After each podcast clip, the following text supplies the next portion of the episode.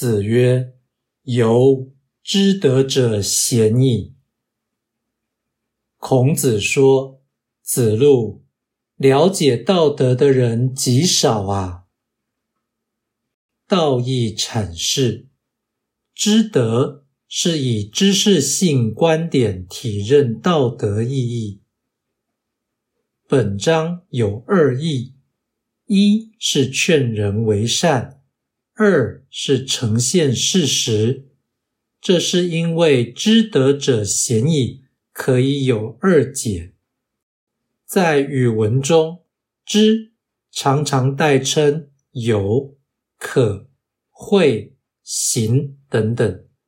知德可能意味知晓道德之理，也可能意味有道德或行善。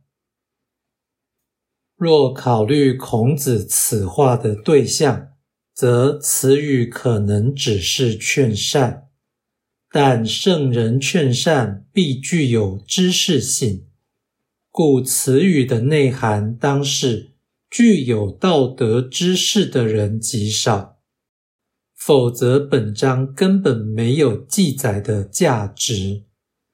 由此可见。